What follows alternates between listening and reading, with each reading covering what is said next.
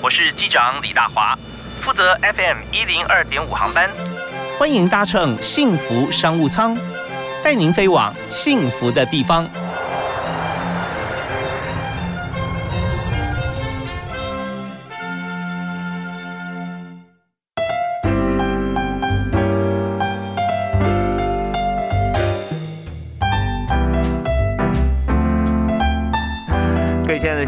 大家下午好，大家午安，非常欢迎您在礼拜一到礼拜五下午五点到六点锁定 FM 一零二点五收听幸福电台的幸福商务舱，我是主持人李大华。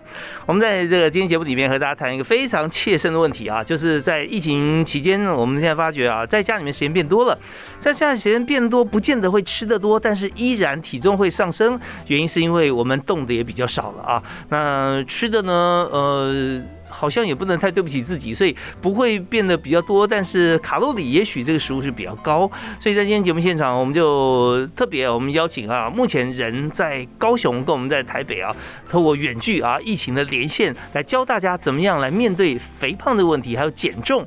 糖尿病、消化系啊，像这方面怎么样来看待哈？怎么样来让自己呃可以活得更轻松更好？是台湾健康体重管理促进会的理事长，同时也是台湾代谢及减重手术医学会理事、教育委员会的主委，也是台湾消化系外科学会的高雄区的会员代表。那目前是在高雄健仁医院负责媒体健康中心主任，也是外科医师。我们欢迎蔡明宪蔡医师。哎。呃，主持人好，呃，各位线上的朋友，大家好，我是蔡明宪蔡医师。你看我们厉害，我们每次请到特别来宾，尤其蔡医师哈，我们介绍完呃这个头衔第一段就结束了。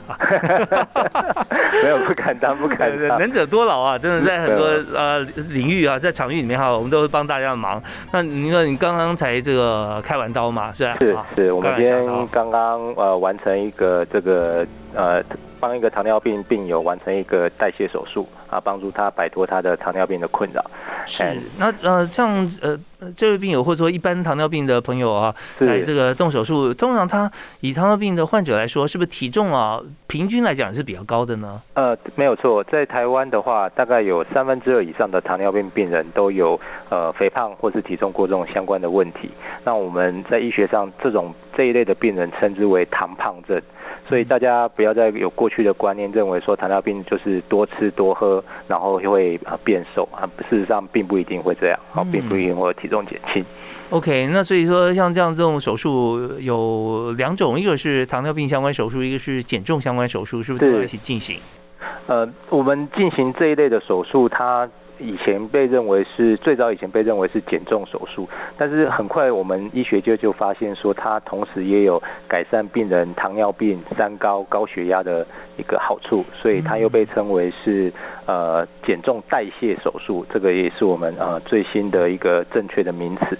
那所谓的代谢手术，就是它可以改善身体里面的新陈代谢的状况，然后让病人可以摆脱糖尿病注射胰岛素啦，甚至长期吃糖尿病或者是因为糖尿病所带来的一些副作用。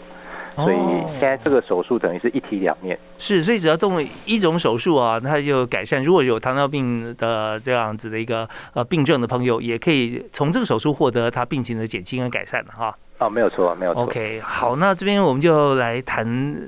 就是对一般朋友来讲啊，有些朋友就是他呃是单纯的肥胖，有些是伴随糖尿病，而且中间还有一些像是因果间的关系，就是呃因为肥胖关系，所以后来衍生变成二型糖尿病，是不是会这样子？是是呃，我们在医学上有一个。名词叫做胰岛素阻抗。所谓的胰岛素阻抗，就是当体重比较重的病人的时候，或是体重比较重的朋友，那身体里面的胰岛素虽然分泌量是够的，但是你对这个胰岛素的敏感度会下降，那血糖就不容易控制，那身体就必须要呃制造更多的胰岛素出来，但是呢，总有一天会不够用。一旦不够用的时候，久而久之，你身体里面的血糖就会开始出现不平衡。那血糖呃，长期不平衡呢，就会出现很多的并发症。那像最近很多，我最近那个新冠疫情，大家都对医学知识非常的了解。我们看到很多不幸往生的这个这些感染新冠疫情的个案，都是罹患有三高啦、肥胖啦这些问题。那主要的原因也就是这样，它会影响你的免疫力。OK，所以说这真的是环环相扣了啊。那我们再从源头开始谈起。我相信现在很多我们的听众朋友，也许都是现在还没有任何的这个呃症状啦，或者说被检验出来，但是却应该说没有任何病症，但有症状，就是说比较肥胖啊。这个肥胖的定义哈，有很多看起来好像呃。有衣服遮挡或各方面哈，因为还不错，但是事实上检验验血各方面验出来说，好像他真的是体重啊，跟自己身体的状况啊，血糖啊，好像都都超出标准或三高。那我想谈一下，就从这个重量这件事情来看哈，就是有没有什么因素是让你不知不觉当中就会胖的原因？其实哈，我们现代人的肥胖的比率，特别是在台湾是。逐年的增加了，那这个跟我们的生活形态的改变有很大的因素。比方说，第一个原因，呃，很多我们日常生活里面的食物都是属于高糖、高淀粉的食物。那大家都知道，现在要减肥有一个呃招数，就是减糖饮食嘛。那如果你吃太多糖的话，就容易发胖。这是呃第一个。常见的这个为什么会发胖的原因啊？第二个当然就是我们生活越来越拥挤啊，我们也缺乏这个运动的空间啊，还有缺乏运动的习惯啊，还有再就是我们跟我们的老祖先不一样，我们现在有很多晚上的娱乐。当然现在疫情期间三级警戒没有那么多的娱乐，可是长期晚睡也有很多的这个呃研究报告告诉我们说，它会增加我们的肥胖的可能性。然后增加我们这个食欲，然后增加我们这个发胖的风险。我都跟我的病人讲，就是如果你要减重的话，第一就是要吃对的食物，然后勤劳的运动，然后晚上早点睡觉，就避开这三个风险区，那大概就可以减少发胖的风险。OK，好，我们知道说这几个原因哈，真的非常重要，而且抓住这几个蔡明宪医师啊提示的，我们就基本上我们可以先停停止啊变胖，我们再看怎么样可以减回来。那我们嗯，第一首歌，请蔡医师推荐我们好不好？我自己是听老歌啦，就是听张学友的歌。好啊，有没有要挑选张学友哪一首？啊，张学友，不然就张学友的他的成名曲好了，《吻别》。吻别啊，对，这样就步入年纪了。没问题，很多老歌啊是历久弥新啊，还被 remix。好，我们来听这首由蔡明宪医师推荐给大家的《吻别》。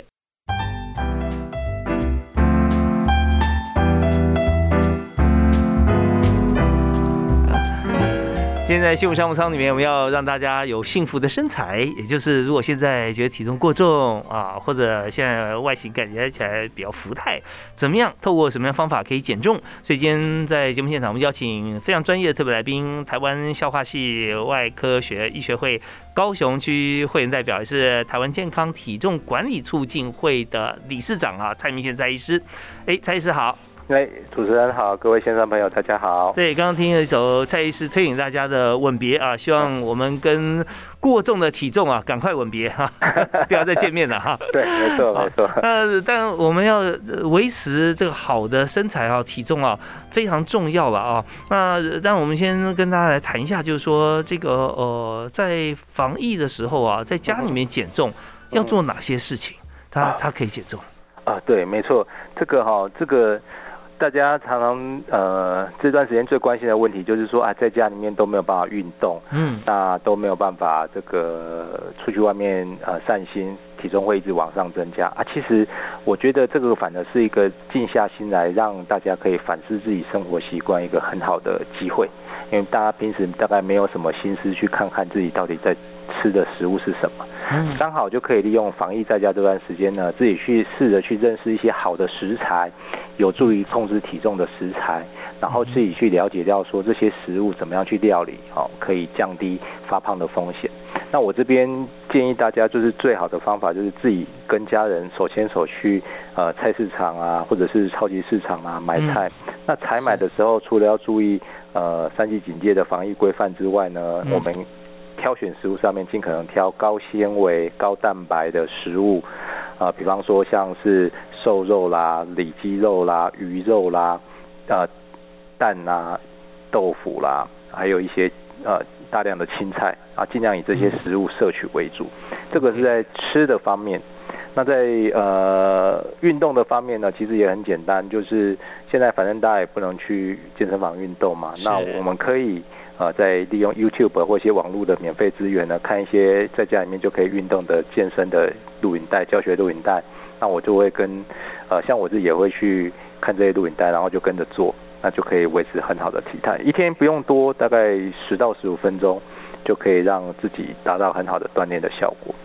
那最后一个当然就是晚上要早点睡觉，刚刚已经提过了，就是晚睡是增加食欲发胖的高呃危危险因子之一，所以我们要避开这样的习惯。好，那我真想提请那个医师来跟我们说明一下哈，刚第一点提示到说我们要选啊，就是高蛋白、高纤维，对不对？对。哦，那像这样子的食物哈，那比方说刚刚有举举例，像是瘦肉啊、蛋白啊、啊蔬菜，那对于脂肪这件事情，大家怎么看？如果你吃的脂肪，你要看你是吃哪一种的。目前呢，我我推荐像如果我们接受完手术的病人，或者是我们一般要减重需求的病人啊的个案来讲，我们都我我们都推荐他们吃呃地中海式的饮食。所谓地中海式的饮食，就是呃坚果里面就有油脂，或者是呃橄榄油比较多的食物，然后呃牛番茄比较多的食物，这些都是有助于。保养自己的心血管，降低得到糖尿病啊、发胖啊、高血压的这样的一些呃的好的饮食内容。所以，如果你不知道吃什么，你就可以呃搜寻一下地中海饮食的内容物。那当然，地中海里面的饮食，它除了橄榄油啦，然后呃坚果啦，还有这个西红柿之外，就是啊牛番茄之外，牛番茄之外。有些人他们也会推荐，就是因为橄榄油不适合高温的呃烹煮嘛，所以如果你要用高温的烹煮，你可以试试看用洛梨油，这些也都是蛮不错的。葡萄籽油怎么样？葡萄籽油也可以。橄榄油为什么不适合高温呢？是说它呃低温比较有营养，高温会有会变质，它比较容易变质。哦，橄榄油高温会变质。对，如果你拿去油炸的话，它比较容易变质。所以如果你要橄榄油，一般就是拿来呃。中小火低温烘焙，或者是你就是凉拌拌沙拉。选油是很重要啊。如果说选到动物性的油，像呃猪油、牛油，有关系吗？对，呃，猪油跟牛油的话，适量摄取就好，不要吃太多。以我接触到的个案来讲，比较大的问题是，呃，他们真的会在不知不觉中摄取太多碳水化合物进来。那我这边跟大家分享一下，就是我们一个人每天需要的碳水化合物大概是三百克啦。三百克的碳水化合物平均，那就饭啊、面啊这些部分啊。对，那可是如果你有减重方面的需求的话，我建议病人或个案这些朋友们呢，降到大概原本的三分之一，不要呃，也不用到完全不吃，因为完全不吃，身体长期以来会会受不了，会容易状况。但是你就把这个碳水化合物的摄取量减到三分之一或二分之一，也就是说你饭就吃半碗，半碗，嗯，或是三分之一碗都没有关系。那刚开始做的时候呢，呃，我们我自己其实也是这样的一个一个饮食方法。那我一开始做的时候，其实会有一点点不太舒服，有点像感冒这样。可是你经过一个礼拜左右，你就会发现你的食量真的变少了，而且你对食物的渴望、对零食的渴望，真的会变少很多。好，我们今天这个请到了 这非常非常棒的这个呃医师来教大家怎么减重啊！我今天有个心得哈，就是说我们不怕神对手啊，只怕猪队友。就是说吃饭这件事情呢，我们知道饭友是很重要的啊，旁身旁的亲朋好友、家人也是很重要。如果大家就是山珍海味啊，大大吃大喝，然后你自己。面对那半碗饭哈，是如果你煮煮的东西都是像比方说像咖喱啦，下饭的这种下饭的东西蘸酱下酒菜啦这种重口味，所以为什么我们鼓励我们的个案就是说你在减重期间尽量不要吃口味太重或是味道太重的食物，不管它是不是是甜的、是酸的、是辣的，都尽量不要糖醋啦、宫保啦，那个都尽量不要。好，那我们这边休息一下，我们稍后回来呢，要请教蔡明宪医师啊，呃，另外一些在经营方面的一些专业，还有个人的一些部分，比方说，呃，好不容易减下来了，怎么样不复胖？还有就是经营在呃，在我们在经营这个医疗院所的时候，特别是以减重啊、消化系相关的这些科别，我们要经营成功啊，最主要要做哪几件事情？包含我们自己的经营，还有跟病人的互动。好，OK，没问题。我们休息一下，马上回来。嗯，没问题。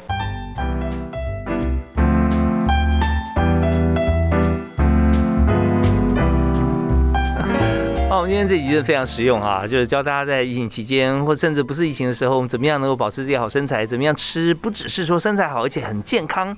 那我们今天在节目现场呢，是啊，在台湾呃。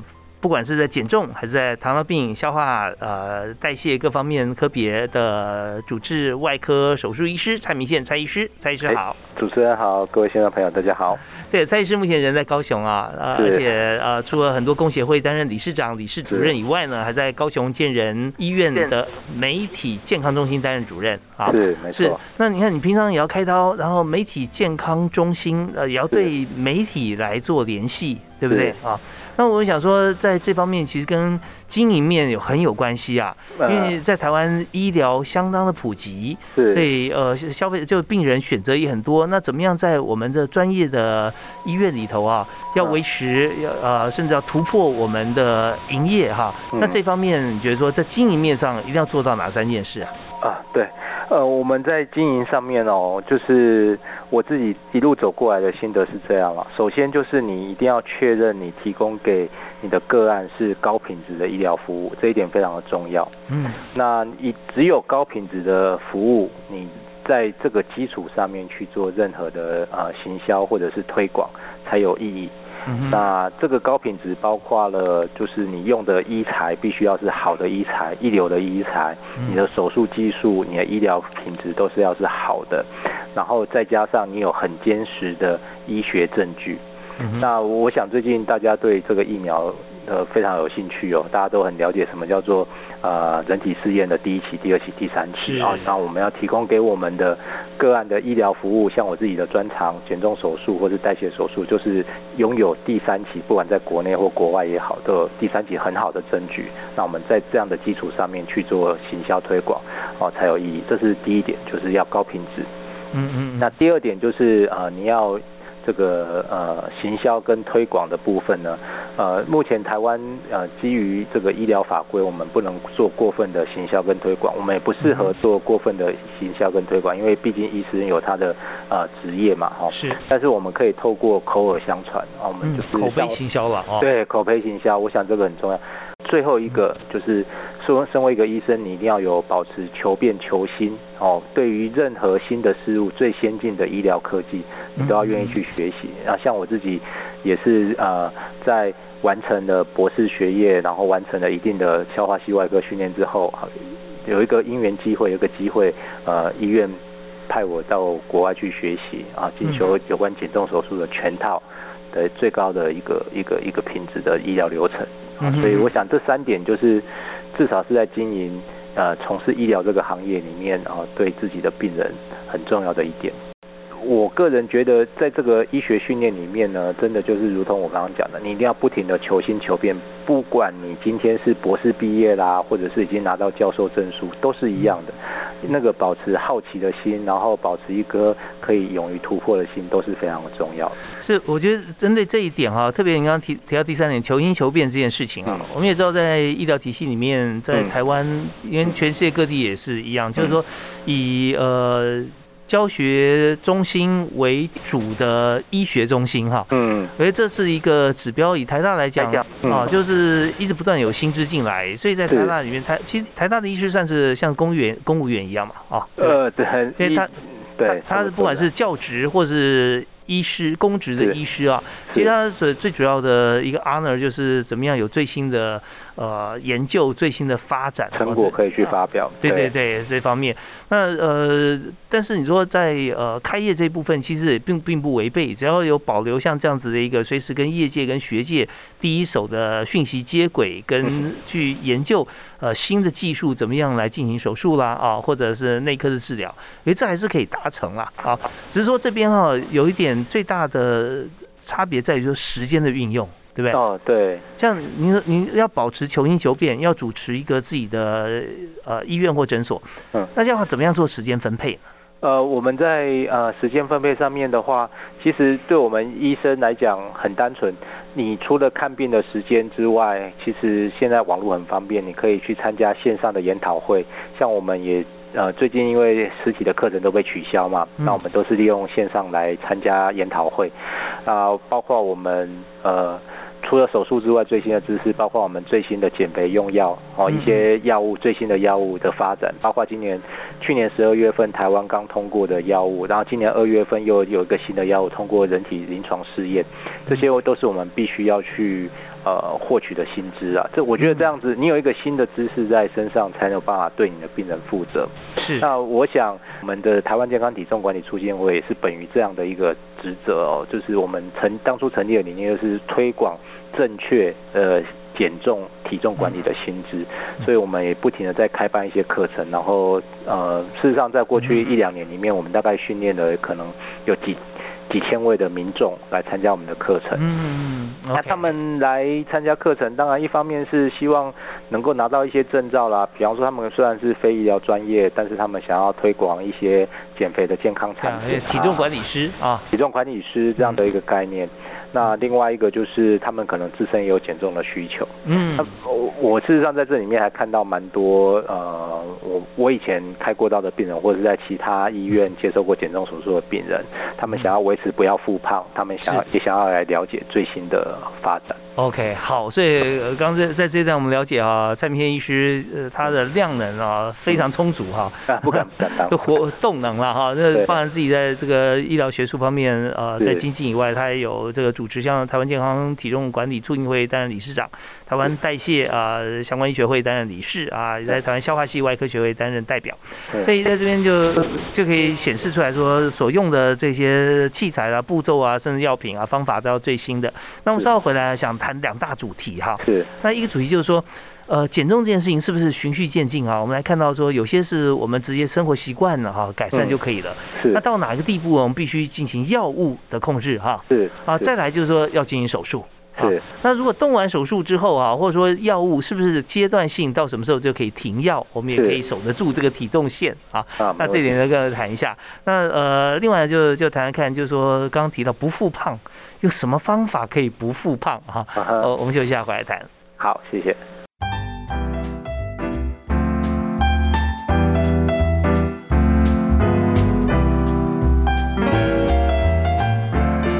在有几大商品啊在热卖，在居家防疫还有居家这个要要上课，小朋友要上学啊，发现这个平板呐、手机啊，还有这个电脑卖得很好。那另外一方面呢，锅具、厨具卖得很好啊，大家在家这个吃饭啊，当然 相对来讲，这食材也卖不错。那还有一种大家这隐形的需求啊，现在慢慢被发现，就是体重机，现在卖的好像也开始不错啊。大家体重还有健身器材，健身器材对，所以说都是相关。那所以我们在今天节目现场，我们邀请蔡明宪医师啊，也是台湾健康体重管理促进会的理事长啊，蔡医师来谈体重怎么样来管理。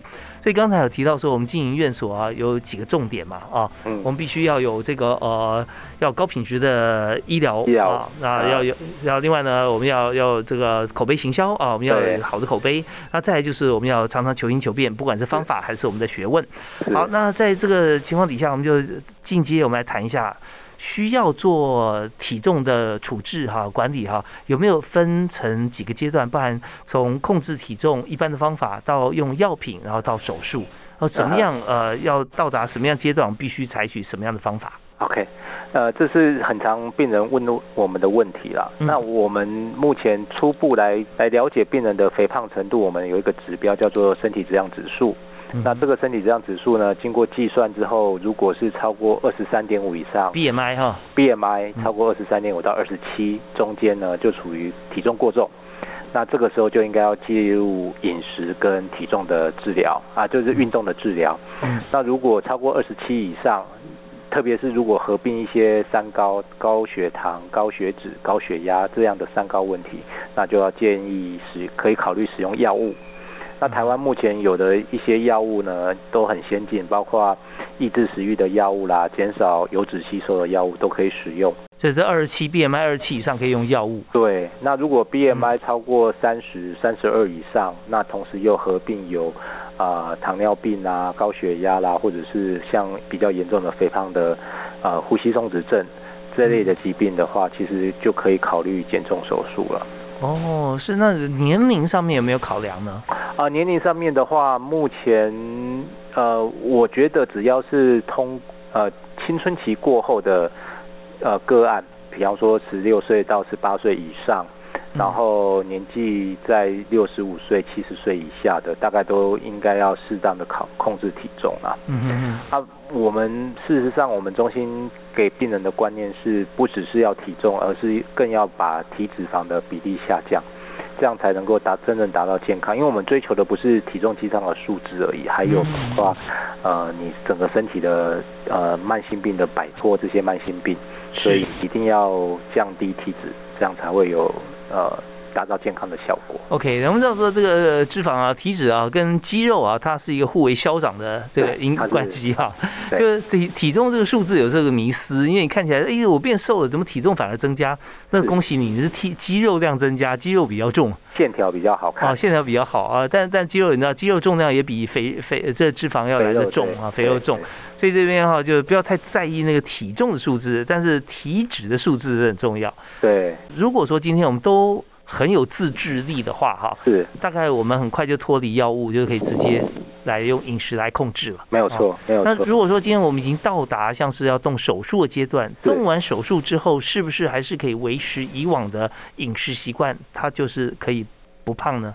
手术或是药物也好哦，它其实都是帮助你控制饮食的一个手段。那当然，药物它的控制的帮助的效果比较稍微弱一点，手术是控制的效果非常好。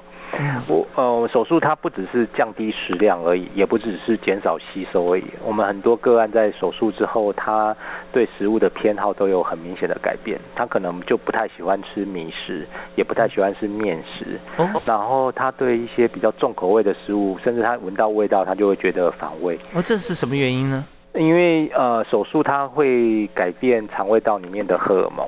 然后让这些荷尔蒙会影响饥饿感啊，这个已经是有医学研究告诉我们，所以让你一方面比较不会觉得那么饿，另外一方面它会作用在你的大脑，让你避开某些呃容易发胖的食物，所以手术是有一它一定神奇的。疗效。不过确实了，我们也也呃看很多的医学的文献一些报道，像是肠道啊有被称为是第二个脑啊，对，没错，它里面本身它的菌种跟它神经的联系啊，其实跟大脑是直通的。对，他们会透过呃改变菌相啦，改变荷尔蒙啦，改变身体的平衡啦，来影响你的大脑。那可以不用手术，直接用呃菌种来改变肠道吗？呃，有有些个案啊，目前有些医学研究也在做这样的研究，那看起来是有一定的效果了。但是就是说，呃，就回到我刚刚讲的问题，就是他们都是一个辅助的手段，只是你需要辅助的力道强跟弱。如果你今天只是稍微体重稍微重一点，也许那你可以试试看，就是药物啦，或是益生菌啊这样的方式来做调整。那如果你今天是已经真的已经达到所谓的病态性肥胖，或者是你经过很多药物的调整，你还是瘦不下来，或者是反复的复胖、溜溜球效应，那么你可以呃考虑减重手术。因为现在手术的跟以前也不太一样，观念也不太一样。以前手一想要手术就是花一个很大的伤口，然后有一个很长的拉链，然后要在医院躺个一个礼拜十天这样子。现在手术已经变成。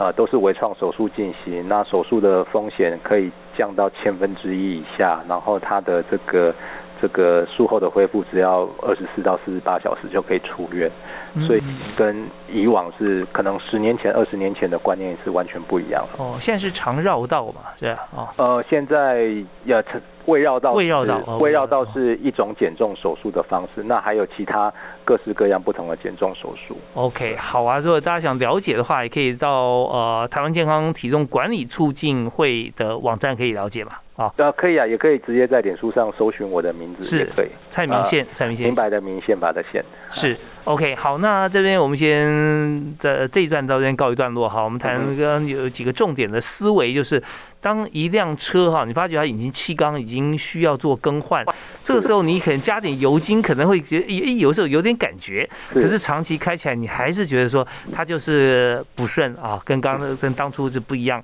那就要经过一些更换，或者说经过一些手术哈，那这样的概念。好，那我们稍后回来要谈，就是如果今天我们已经用各种方式。减重了，但减重我发现体重现在还是蠢蠢欲动哈。那怎么样可以不复胖？那这重要的 paper 我们稍后要请蔡明贤医师再跟大家讲解。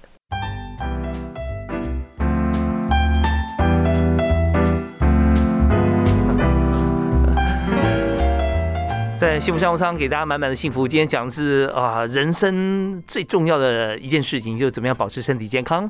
呃，如果说有肥胖这样子的状况，我们该怎么样解决？我们请到特别来宾是蔡明宪医师，他目前是高雄健人医院媒体健康中心的主任，同时也是台湾健康体重管理促进会的理事长。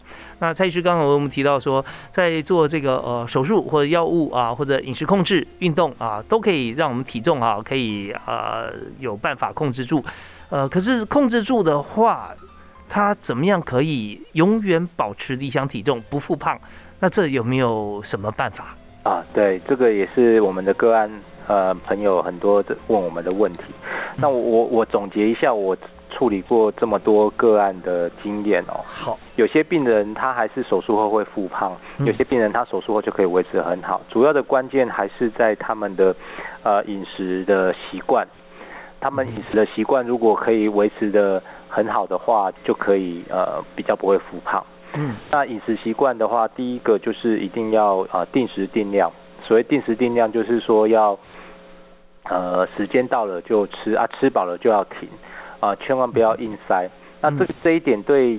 呃，有接受过减重手术的朋友来讲是相对来讲比较容易。那如果是一般没有接受过减重手术的朋友，要维持定时定量，就要需要靠一些意志力啊。那不过，我想我刚刚已经有讲过，只要你能够减糖，避免吃一些高淀粉的食物，那都可以比较容易的控制自己的食量。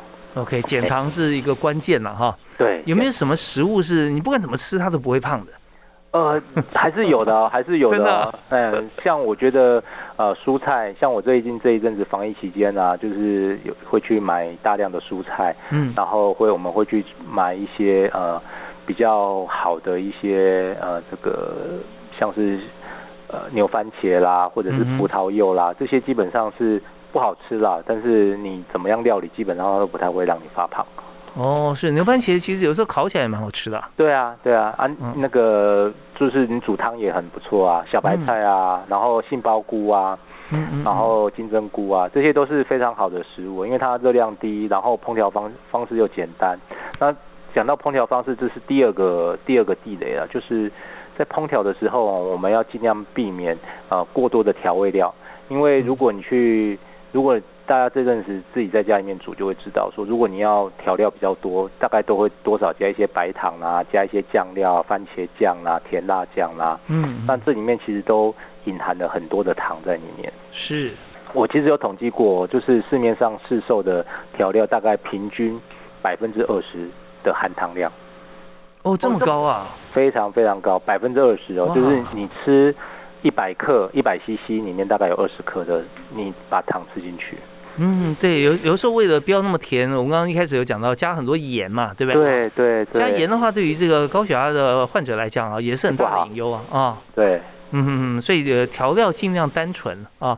那呃如果说把这些糖这些减掉，其实也很简单，调味就是盐啊，顶多加点胡椒吧。啊，是是，加点盐巴，加点胡椒，然后应该就可以。